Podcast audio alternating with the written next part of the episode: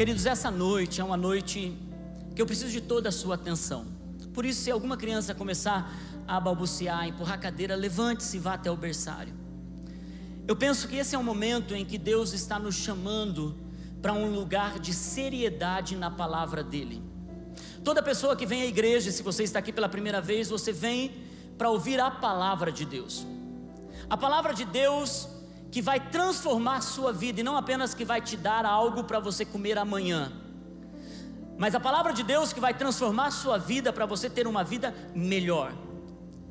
Quando Jesus prega o sermão do monte, e ele começa dizendo: Bem-aventurados, felizes são, ele cria um ambiente para que as pessoas que estão ouvindo o sermão do monte possam entender que tudo que ele vai falar no sermão do monte é para um objetivo apenas: para que nós sejamos felizes. Não há outra forma que ele coloca o coração dele, ele diz: se vocês entenderem o que eu vou falar para vocês hoje, não é para colocar religião em vocês, não é para colocar um padrão, e nem para que você ache que é muito difícil fazer isso, nem que você ache que é impossível viver uma vida desse jeito, não. O que eu quero que você entenda, Jesus, quando prega o sermão do monte, ele está dizendo: se vocês querem viver uma vida feliz de dentro para fora, e não uma alegria hipócrita, aonde as pessoas veem um sorriso, mas quando você está dentro de casa, há um turbilhão aqui dentro, há um movimento que você não sabe o que fazer, então você explode com irritação, com ira, com ódio, com raiva. Jesus, ele dá o padrão do sermão do monte. E nós estamos estudando o Sermão do Monte, nós estamos pedindo graça ao Espírito Santo para nos levar a viver o estilo de vida que Jesus nos ensinou. É o sermão mais importante da Bíblia. É o modelo e o padrão que ele nos ensina a seguir. E é por isso que nós estamos, falamos semana passada sobre ser sal da terra e luz do mundo. Se você não ouviu as partes anteriores do Sermão do Monte, vá até o nosso canal do YouTube, tem lá. E hoje nós vamos entrar em um assunto muito sério nessa noite. Nós vamos discorrer sobre todo o capítulo 5 e vamos terminar o capítulo 5 nessa noite. Só que Jesus, ele começa dando no peito, um soco no estômago. E quando você começa a olhar para isso, você diz: Deus, será que é possível viver isso? Eu quero entrar nessa jornada, primeiro dizendo para você, para o homem, não é possível, mas para Deus, nada é impossível dele fazer no coração do homem. Não há nada impossível. Por isso que a palavra do Senhor diz que não é por força nem violência, não é pelo que você pode, mas é pelo Espírito de Deus, que é o dunamis, que é a dinamite dentro de você, que quebra toda rocha, que destrói toda barreira, que quebra toda incredulidade. Vamos lá, Jesus então ensinando sobre a lei. E ele diz assim: Não pensem, 5,17, Mateus 5,17. Lembra que ele está no monte, ele organiza todo mundo, os discípulos, a multidão, gente que quer ouvir, gente que quer só esperar a palavra para ver milagres, e ele está falando essas pessoas. Ele diz: Ei, gente, não pensem que vim abolir a lei ou os profetas. Não vim abolir, mas cumprir. Digo a verdade: enquanto existirem céus e terra, de forma alguma desaparecerá da lei a menor letra ou menor traço, até que tudo se cumpra. Todo aquele que desobedecer a um desses mandamentos, ainda que dos menores, e ensinar os outros a fazerem o mesmo, será chamado menor no reino dos céus. Mas todo aquele que praticar e ensinar, diga comigo, praticar e ensinar. Por isso é importante, gente, você ouvir, você praticar e você ensinar. Praticar diante dos filhos, ensinar diante dos filhos, praticar diante dos novos e ensinar os novos. E ele está dizendo: por isso que todo aquele que praticar e ensinar esses mandamentos será chamado grande no reino dos céus. Pois eu digo que, se a justiça de vocês não for muito superior do que a dos religiosos e mestres da lei, de modo nenhum entrarão no reino dos céus.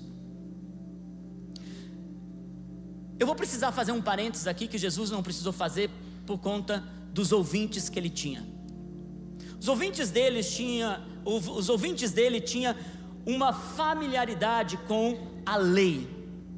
Eles sabiam o que era a lei dada por Deus, a lei que Moisés pegou as leis de Deus e começou a colocar todos os padrões morais, físicos, espirituais, cerimoniais para o povo de Israel.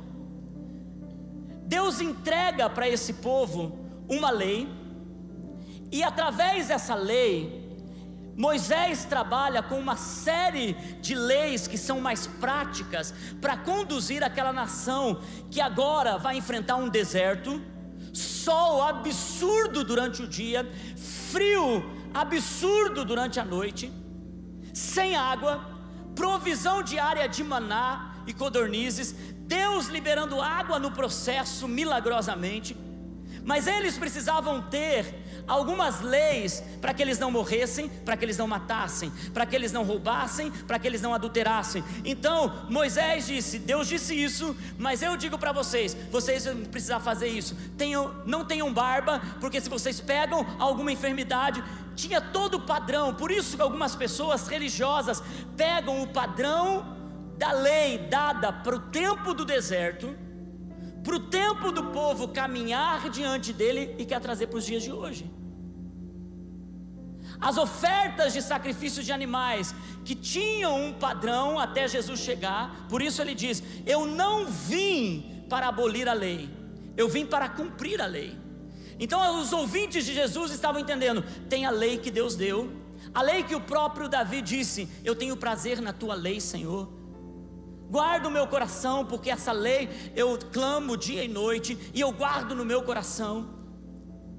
Agora existem as coisas que estão, são minuciosas na lei, que os religiosos pegam e eles até matam para cumprir uma lei que é tão religiosa, e Jesus então aqui está chamando a atenção dos seus ouvintes e diz: não se enganem, a lei ela não vai ser abolida eu vou cumprir o que tiver que cumprir, e toda ela em mim, ela traz um novo estilo de vida para vocês. Vocês entram em mim um novo tempo, o tempo da graça, mas vocês não são irresponsáveis, vocês têm um padrão, um estilo a seguir. Pastor, e que leis são essas? Vamos para Êxodo capítulo 20. Êxodo capítulo 20. E por que Deus deu essas leis? E Deus falou todas essas palavras. Eu sou o Senhor, o teu Deus, que te tirou do Egito, da terra da escravidão. Não terás outros deuses além de mim. Não farás para ti nenhum ídolo, nenhuma imagem de qualquer coisa no céu, na terra ou nas águas debaixo da terra. Não te prostrarás diante deles, nem lhes prestará culto, porque eu, o Senhor, o seu Deus, sou Deus zeloso, que castiga os filhos pelos pecados de seus pais, até terceira e quarta geração daqueles que me desprezam. Mas trato com bondade até mil gerações aos que me amam e obedecem aos meus mandamentos. Você também não deve tomar os nomes do Senhor, o teu Deus, em vão, pois o Senhor não deixará impune quem tomar o seu nome em vão. Lembra-te do dia de sábado, para santificá-lo. Trabalharás seis dias e neles farás todos os seus trabalhos. Mas o sétimo dia é o sábado dedicado ao Senhor, o teu Deus. Nesse dia não farás trabalho algum, nem tu, nem teus filhos ou filhas, nem seus servos ou, ou servas, nem teus animais, nem os estrangeiros que moraram em, nas, em suas cidades em suas cidades, pois em seis dias o Senhor fez os céus e a terra, o mar e tudo que neles existe, mas no sétimo dia descansou. Portanto, o Senhor abençoou o sétimo dia e santificou. Antes de prosseguirmos, Jesus disse lá no Sermão do Monte algumas coisas. Eu vim para cumprir a lei e de fato, quando os fariseus, eles tinham o sábado como o seu ponto auge de querer agradar a Deus, na sexta-feira, no pôr do sol, eles paravam tudo, eles não faziam nada, eles não debulhavam milho, eles paravam tudo para guardar o sábado só voltavam a trabalhar no final do sábado, quando o sol voltava a se pôr. Jesus vem e ele faz um cumprimento da lei, e os fariseus começam a dizer: escuta, por que você está curando no sábado? Escuta, por que você está livrando esses animais do sábado? Porque pela lei você não podia nem tirar um animal que estivesse morrendo no sábado. Eles questionam Jesus, por que você está debulhando milho e dando de comer ao sábado? Ele disse: vocês não estão entendendo que vocês cumpriram o sábado até que o dia, que o descanso do Senhor chegasse para vocês, e eu, filho de Deus, sou o descanso do Senhor. Quem entra em mim, não precisa mais cumprir o sábado, porque eu sou o descanso de vocês. Quem entra em Jesus, quem entrega a sua vida a Jesus, não precisa mais cumprir um ritual de guardar um dia, porque esse dia, o sábado, é o próprio Jesus o descanso das nossas almas. E é por isso, queridos, que a igreja em Jesus, nascida no Calvário, ela então não faz mais seus cultos no sábado elas cultuam o Senhor no domingo. Quando o escritor de Apocalipse recebe a revelação, João recebe a revelação, ele diz: Eu estava no dia do Senhor e em espírito os céus se abriram e eu tive a revelação. Por isso a igreja congrega ao domingo, no primeiro dia da semana. Por isso que o sábado foi abolido foi cumprido, melhor dizendo, pelo Senhor Jesus, porque Ele é o descanso das nossas almas. E continua dizendo no versículo 13: Não matarás. Será que era uma lei só para lá ou continua valendo essas leis? Tem o Senhor teu Deus como seu único Deus, não tenha idolatria, não use o nome do Senhor em vão. E ele continua dizendo aqui, não, ou melhor, no versículo 12, pulei o versículo 12, gente, que é essencial. Honra teu pai e tua mãe, a fim de que tenhas vida longa na terra que o Senhor, o teu Deus, te dá.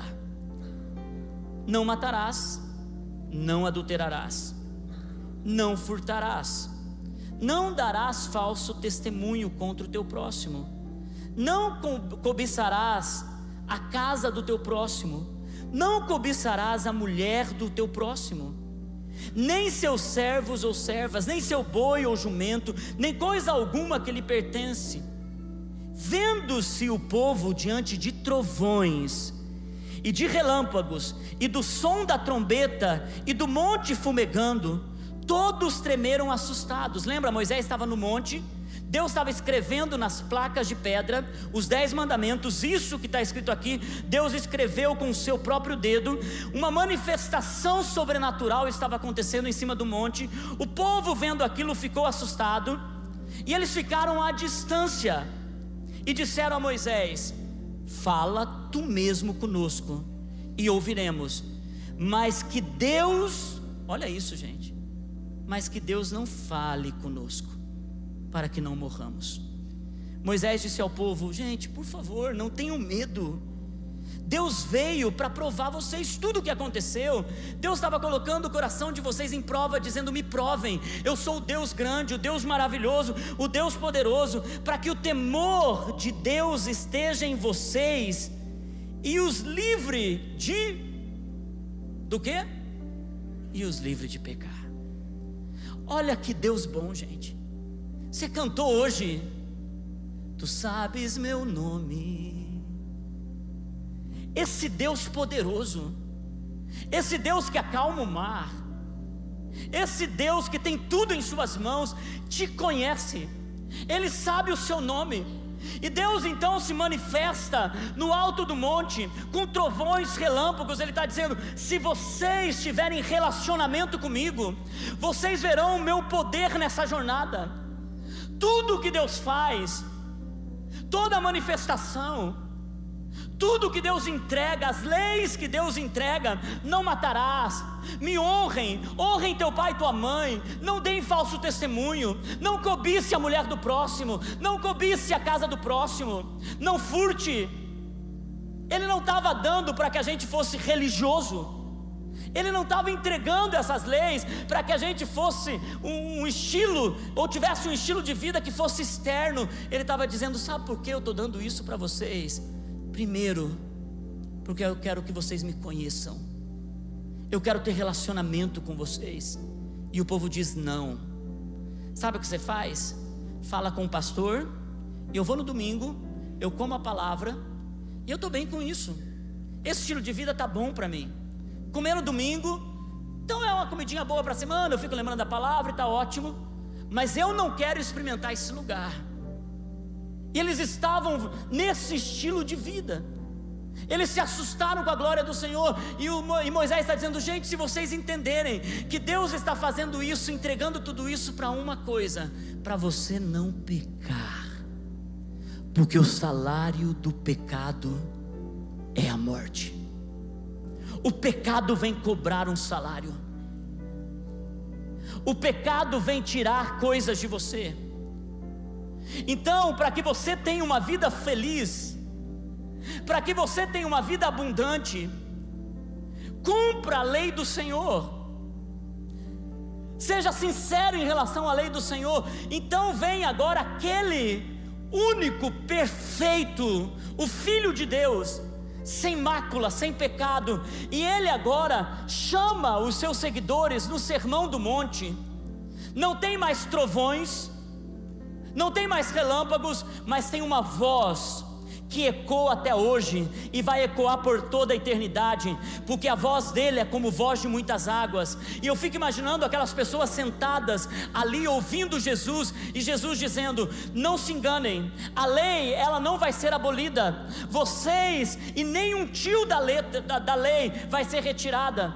Por isso eu quero que vocês olhem para mim, porque eu vim para cumprir a lei." E se vocês olharem para mim e ouvirem a minha voz, vocês não darão a vida de vocês para andar pela religião. O padrão que eu espero de vocês não é esse, não é dessa lei. E eu fiquei pensando, Deus, já é difícil cumprir os dez mandamentos. Então o que é esse tipo de coisa? O que o Senhor está dizendo? Eu estava na sala de oração preparando essa palavra essa semana e o Senhor começou a dizer: apenas leia o texto. Apenas leia. Vamos ler. Então vamos ler. Lá no capítulo 5 de Mateus, versículo 21. Jesus chama os seus e diz assim: Vocês acham que era aquilo que eu quero? Se vocês querem ser meus seguidores, o padrão é mais alto. Se vocês querem ser os meus seguidores, eu vou elevar vocês a carregarem a cruz de vocês e a me seguirem. Mas o padrão é mais alto. E Jesus então diz assim: Sabe o que vocês ouviram? O que foi dito aos seus antepassados: Não matarás. E quem matar estará sujeito a julgamento. Gente, eu digo a vocês que qualquer que se irá contra seu irmão estará sujeito a julgamento. Também qualquer que disser ao seu irmão, raca, será levado ao tribunal, e qualquer que disser louco, corre o risco de ir para o fogo do inferno. Portanto, se você estiver apresentando sua oferta diante do altar e ali se lembrar de que seu irmão tem algo contra você, deixe sua oferta ali, diante do altar, e vá primeiro reconciliar-se com seu irmão, depois volte e apresente a sua oferta. Jesus está dizendo: escuta, vocês acham que vocês são maravilhosos porque vocês não matam? Que vocês não têm na ficha policial de vocês nenhum assassinato? Pois eu quero dizer para vocês, religiosos hipócritas. O estilo de vida que eu tenho não é por fora. O estilo de vida que eu tenho é que se você matar alguém no teu coração, se você carregar alguém morto no teu coração, se você carrega mágoa de alguém, se você não perdoa alguém, você faz a mesma coisa que um assassino faz. É impressionante como os pregadores da graça dos últimos dias dizem assim: na graça você tudo pode, na graça você é liberal, a lei não opera mais na graça, a lei veio até Jesus e em Jesus nós somos livres, e de fato, não há liberdade maior do que está em Jesus. Por isso que ele disse no Sermão do Monte: O que eu vou ensinar a vocês é para que vocês tenham uma vida feliz. Eu não estou ensinando vocês, minha gente, eu não estou colocando esse padrão para colocar vocês debaixo de um jugo. Não é para testar você e você falar, eu não consigo ter esse estilo de vida.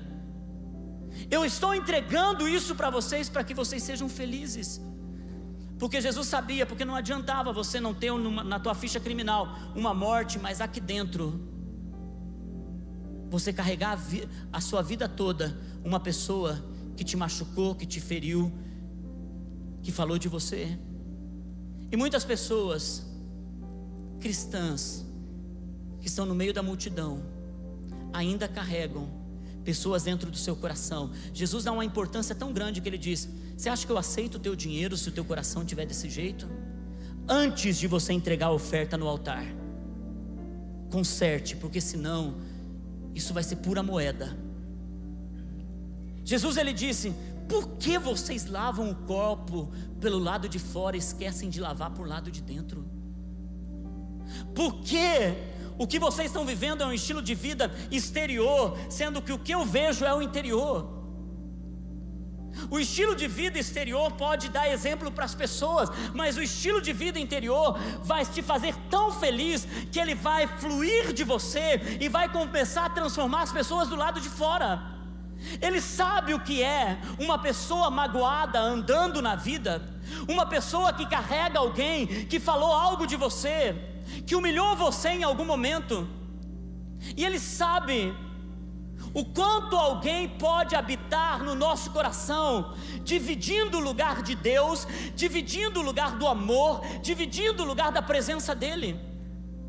E a pergunta nessa noite, queridos, é que o padrão da lei é não mate, mas o padrão de Jesus na graça é se você matar alguém no teu coração, se você odiar, se você se irar, se você não guardar as suas palavras que você gostaria de lançar sobre as pessoas, se você for uma pessoa irritadiça, você e aqui a palavra de Deus diz, raca, alguns dizem raca, alguns dizem louco, porque essa expressão na época era a expressão mais depreciativa que o povo de Israel ouvia. Jesus está dizendo: guarde o que você fala, cuidado com o que você fala. O estilo de vida que eu tenho para vocês não é vocês se vestirem bem, mas é vocês colocarem boas vestes no seu coração e na sua língua. E Jesus continua dizendo, lá no versículo 27, vocês ouviram o que foi dito: não adulterarás. Sabe o que eu digo para você? Qualquer que olhar para uma mulher e desejá-la, já cometeu adultério com ela no seu coração. E se o seu olho direito fizer pecar, arranque-o e o lance fora. É melhor perder uma parte do seu corpo do que ser lançado todo ele no inferno. E se a sua mão direita fizer pecar, corte-a e lance fora. É melhor perder uma parte do seu corpo do que ir todo ele para o inferno.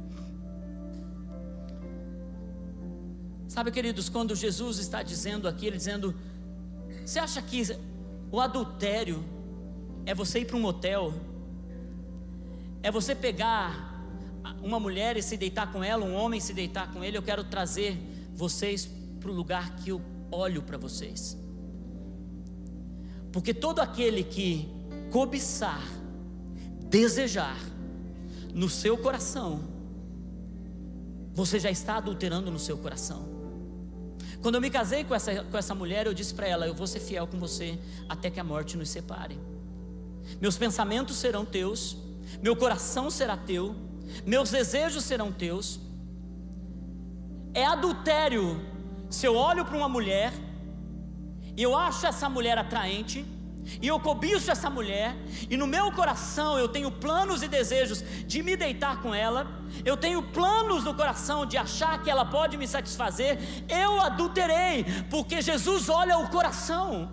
E é por isso, queridos, que quando nós entramos em um novo estilo de vida, nós saímos das trevas para a luz, a luz brilha em nosso coração, o nosso pescoço também se converte.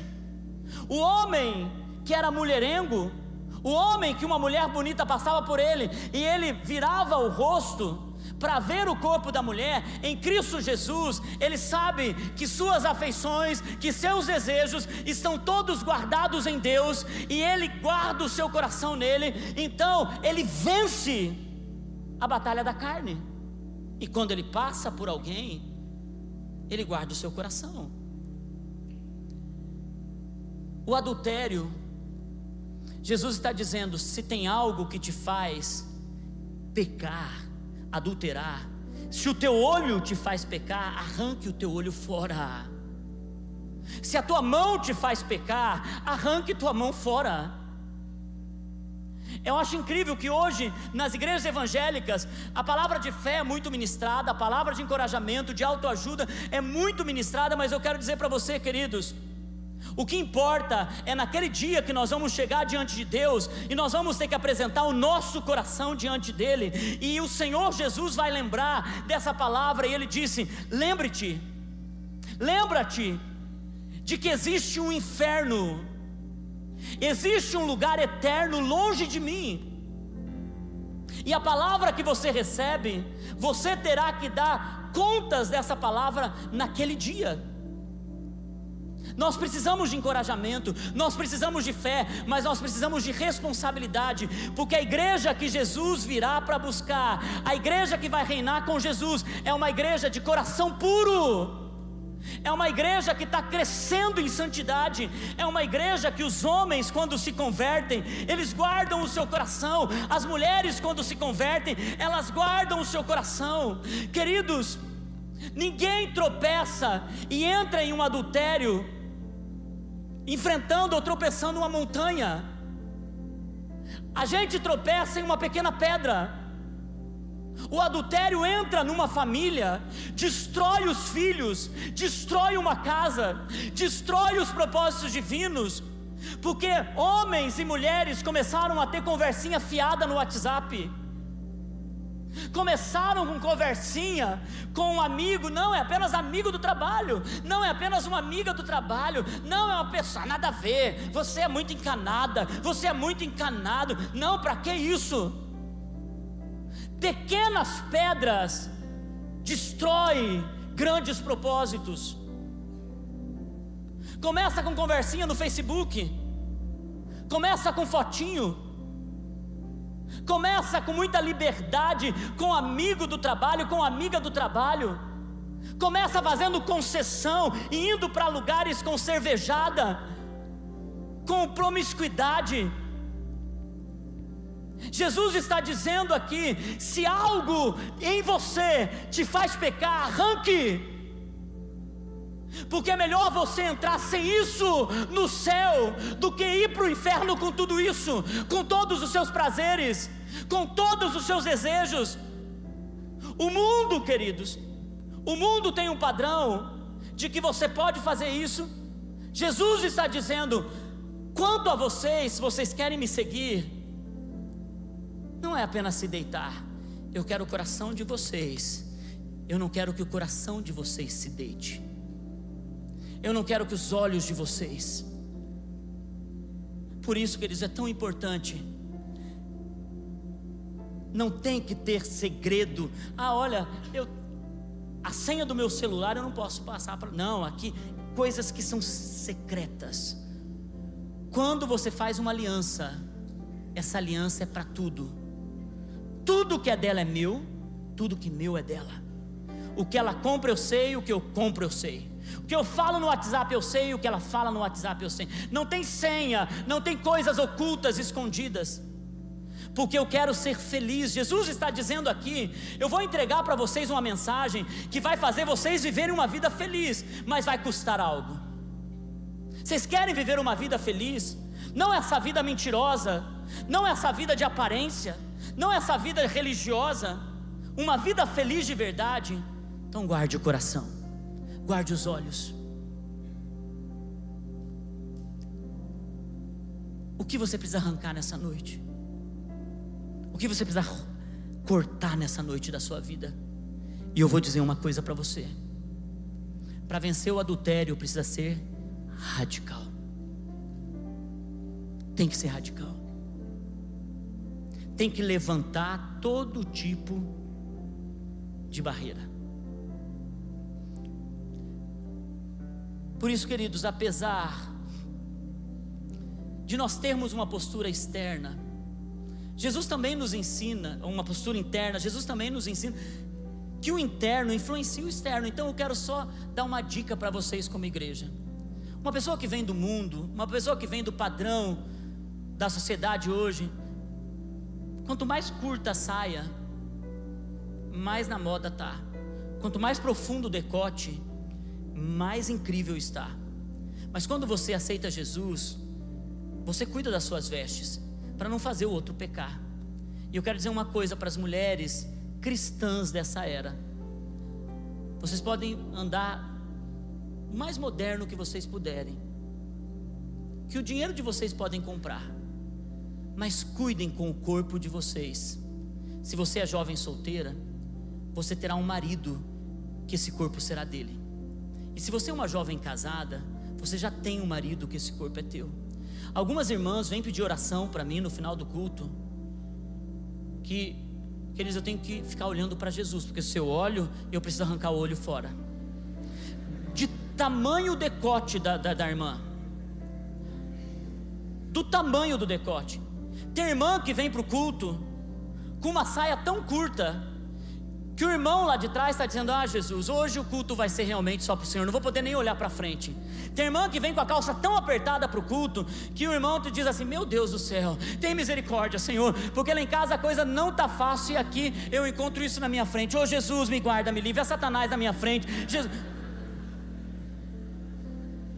Isso de alguém que está chegando e está conhecendo Jesus, ok, a roupa dela ainda não se converteu, mas irmãos, tem muita gente que precisa converter as suas roupas ainda, para não fazer o irmão arrancar o olho. Porque não é só o irmão que tem que guardar o olho, as irmãs também precisam fazer com que a postura nova em Cristo seja diferente. Mas eu não estou falando para vocês, estou falando para uma outra igreja que eu pastoreio, que é bem longe daqui. Isso não acontece aqui, eu nem sei, por, acho que nem deveria ter tocado nesse assunto hoje, né?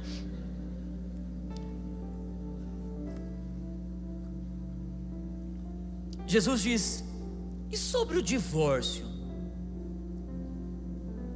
Esse divórcio que todo mundo faz, não gostou? Separa. Com incompatibilidade de gênio, separa.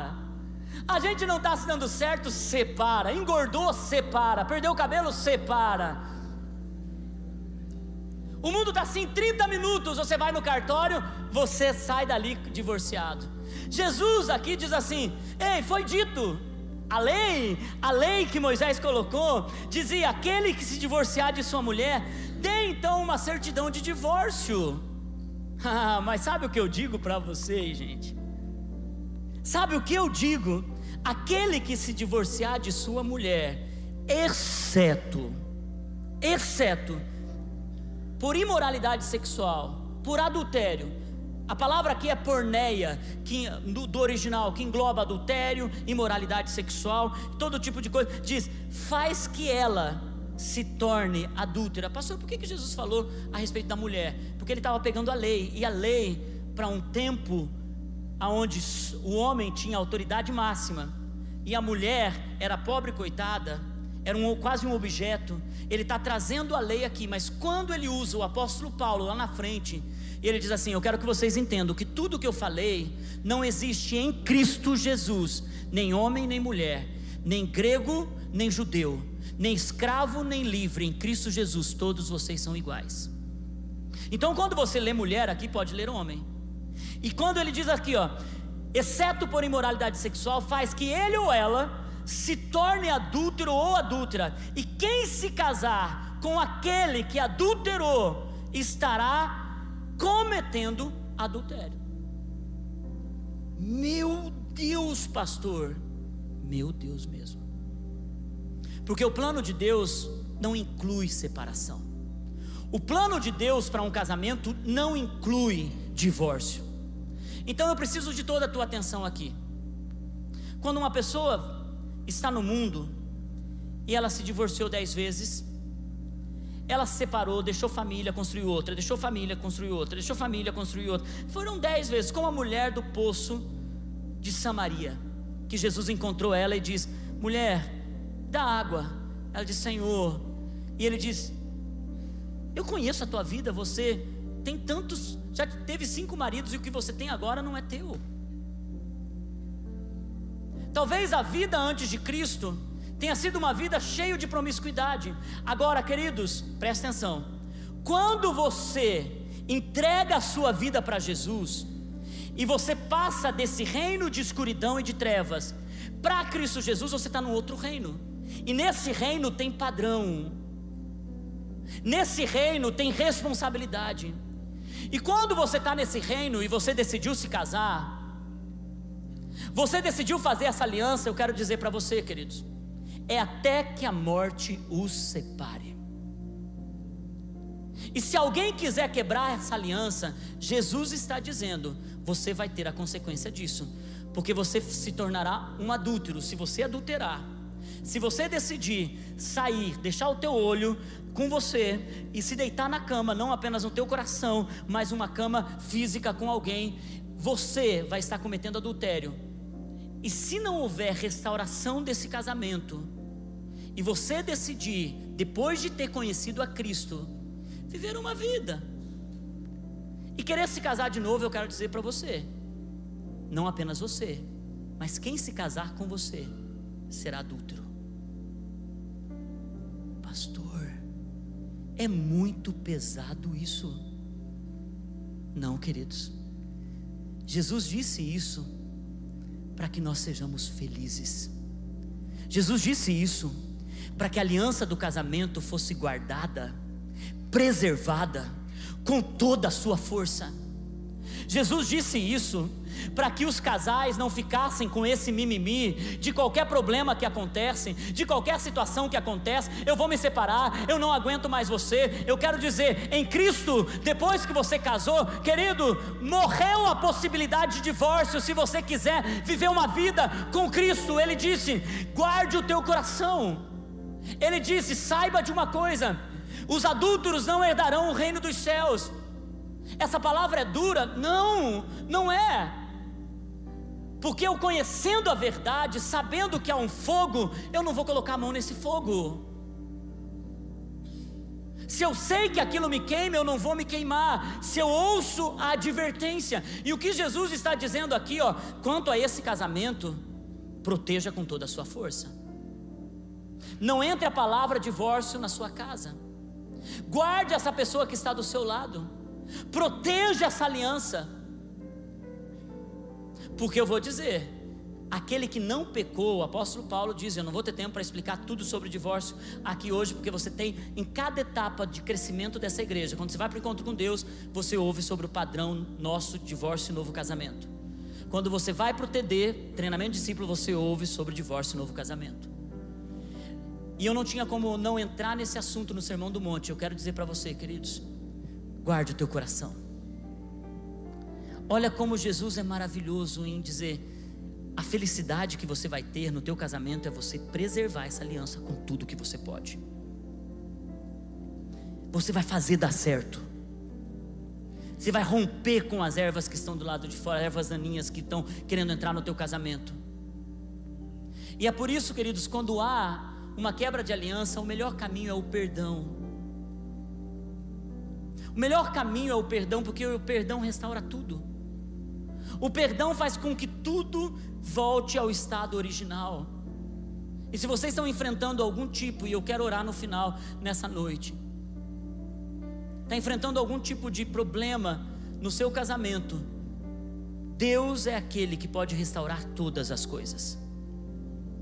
Então o Senhor continua dizendo, versículo 33: Vocês ouviram o que foi dito aos seus antepassados, não jure falsamente, mas cumpra os juramentos que você fez diante do Senhor. Mas eu digo: não jurem de forma alguma, nem pelos céus, porque é trono de Deus, nem pela terra, porque é o estrado dos seus pés, nem por Jerusalém, porque é a cidade do grande rei. E não jure pela sua cabeça, pois você não pode tornar branco ou preto nem um fio de cabelo. Agora sim ele quebra tudo, ele diz: seja o seu sim, sim, e o seu não, não. O que passar disso vem do maligno. Então o seu sim precisa ser um sim. Ele está dizendo: olha, o teu caráter é você cumprir a palavra que você deu. Se você casou diante de um, de um padre ou de um pastor, ele disse para você: eu, eu prometo ser fiel a você na alegria ou na tristeza, na saúde ou na doença, na prosperidade ou na adversidade, até que a morte nos separe. Você aceita esse compromisso? O que você disse no altar, mais ou menos, você disse o quê? Então olha para o teu marido e para tua esposa e diz assim: Eu disse sim. E esse sim continua valendo. Amém? Agora ele está dizendo sobre o caráter que nós vamos ter. Ele está dizendo, sabe, gente, em mim, em mim, quando você der a sua palavra, cumpra a sua palavra. O estilo de vida cristão é: você vai dizer sim, então você vai cumprir aquilo que você prometeu. E Jesus continua apontando para o alto, nos nivelando para cima. Ele diz assim, ó, no versículo 38: Vocês ouviram o que foi dito, olho por olho, dente por dente. Mas sabe o que eu digo para vocês? Ai, gente, isso dói. Ele diz assim: Não resistam ao perverso. Se alguém o ferir na face direita, faça o quê? ofereça-lhe também a outra. Olha que coisa fácil fazer, gente. E se alguém quiser processá-lo e tirar de você a túnica, é, deixe que leve até a capa. Se alguém o tirar, é, é, é, se alguém o forçar a caminhar com ele uma milha, sabe o que você deve fazer? Ande mais uma, ande duas. Dê a quem pede e não volte as costas daquele que deseja pedir emprestado. Eu vou dizer para vocês: todos nós estamos em processo de crescimento. Em todo esse processo de cristianismo na minha vida, eu posso dizer para você que eu tenho que lutar com algumas áreas que eu mesmo preguei para você hoje, mas são áreas que eu luto com mais facilidade. São montanhas que eu atravesso com mais facilidade. Eu já não tenho problema em relação aos meus olhos, em relação às minhas mãos, em relação à promiscuidade. E talvez alguns de vocês estão nessa fase de vencer essa área.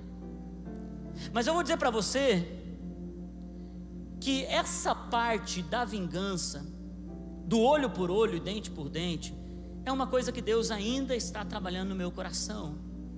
E ao preparar esse sermão, eu disse: Deus, como eu estou feliz, sabe? Há muito tempo eu não fico irritado, nervoso com as pessoas. Quando alguém me ofende, eu libero perdão facilmente. Eu não quero matar essa pessoa. Eu não quero destruir a vida dela no meu coração. Eu não quero arrebentar com tudo e desejar que ela vá lá para a China. Não, Deus, sabe, eu já venci isso no meu coração. Eu fiquei tão feliz quando estava preparando o sermão do monte, gente. Ontem a gente foi para o Festival Promessas. Ah, que gostoso, não foi, gente? Então os pastores tinham uma área uma área VIP lá, um camarim junto com os cantores lá, onde a gente era para dar assistência. Eles deram umas pulseirinhas para gente. Então a pulseirinha era para subir no altar, fazer oração lá no Festival Promessas e tudo.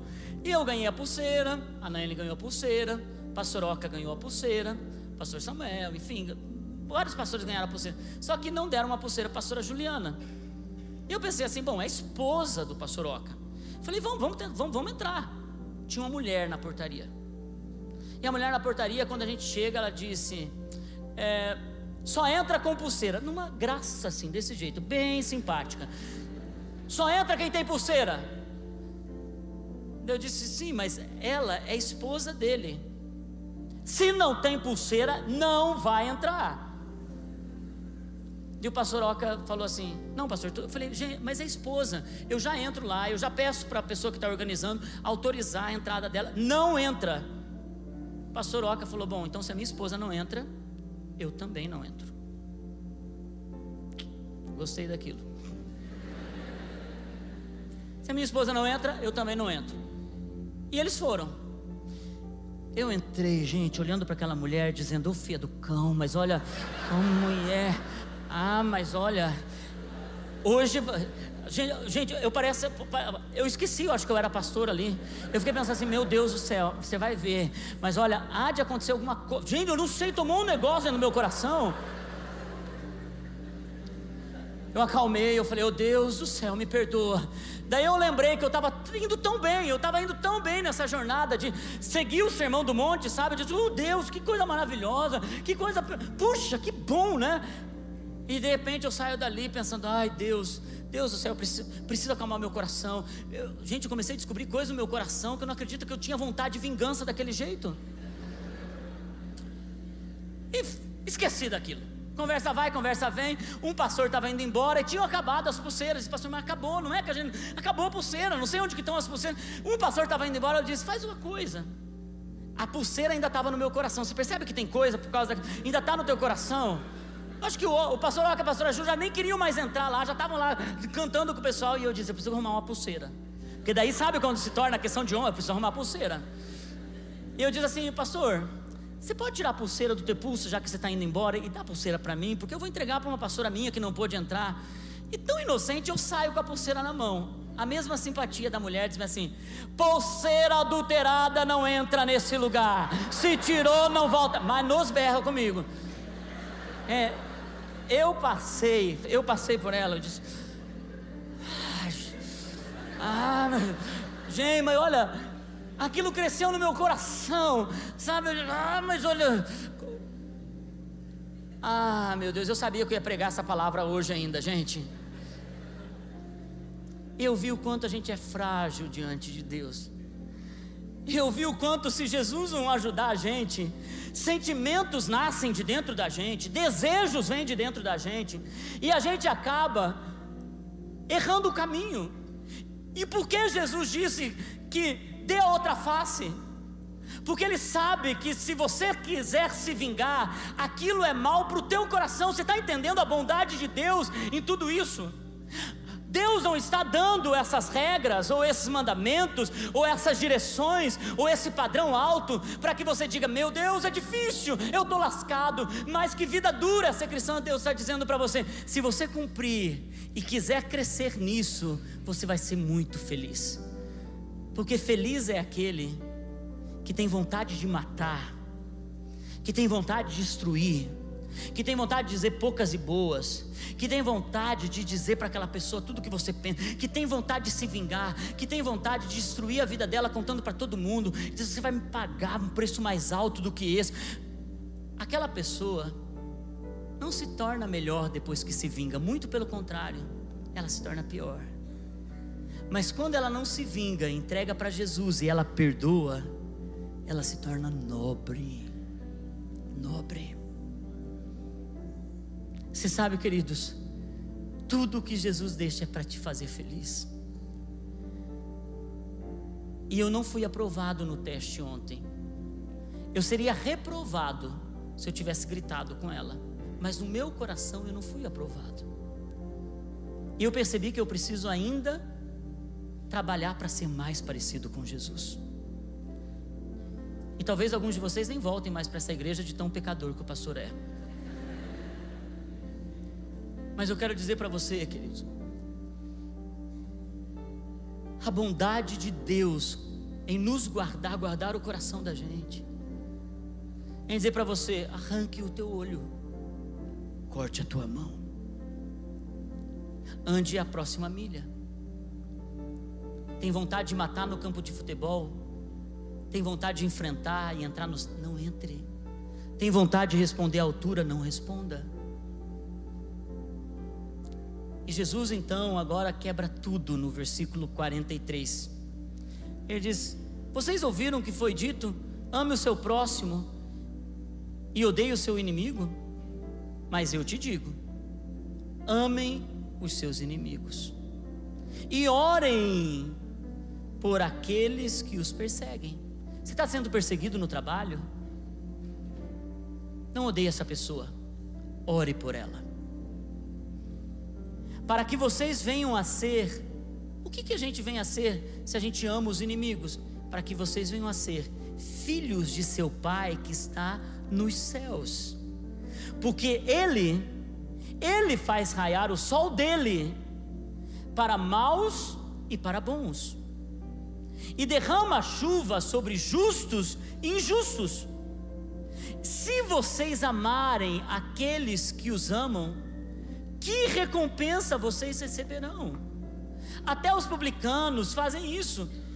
E se saudarem apenas os seus irmãos, o que estarão fazendo demais? Até os pagãos fazem isso, portanto, sejam perfeitos, como perfeito é o Pai celestial de vocês. É incrível, queridos, que apesar de sermos uma igreja imperfeita, o nosso trabalho construir em nosso coração uma plataforma para que o Deus perfeito reine em nossa vida, para que cada dia nós nos tornamos mais parecidos com Ele, sem mentira, sem adultério, sem matar dentro do coração.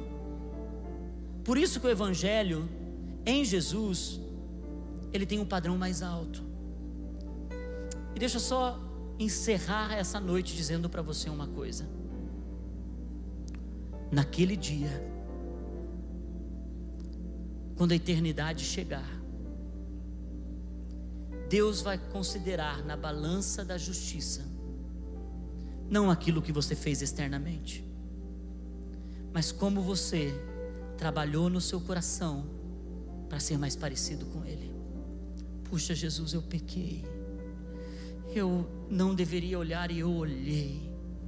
Eu não deveria ter caído e eu caí. Jesus, eu não deveria ter agido daquele jeito com aquela mulher. Depois pensando, gente, eu deveria, quando ela fez aquilo, eu deveria ter sido amável como Jesus seria. Porque talvez aquela mulher estava com tanta luta no seu coração que a única coisa que ela sabia dar era aquele tom, aquela grosseria. E se eu derramasse amor, será que aquele espírito não teria caído? Eu nunca vou saber porque eu não fiz. Eu quero dizer para você, quando a gente for avaliado lá, ele vai dizer: Você trabalhou para ser perfeito, você trabalhou para ser igual a mim, você trabalhou o sermão do monte, e é isso que te faz entrar nesse lugar de arrependimento, santificação e justificação. Deus está trabalhando numa igreja que aqueles que ouvem e praticam serão felizes. E a minha oração é para que você rompa com tudo que está te amarrando, que está te prendendo e está te trazendo tristeza na sua vida. Vamos colocar em pé, queridos.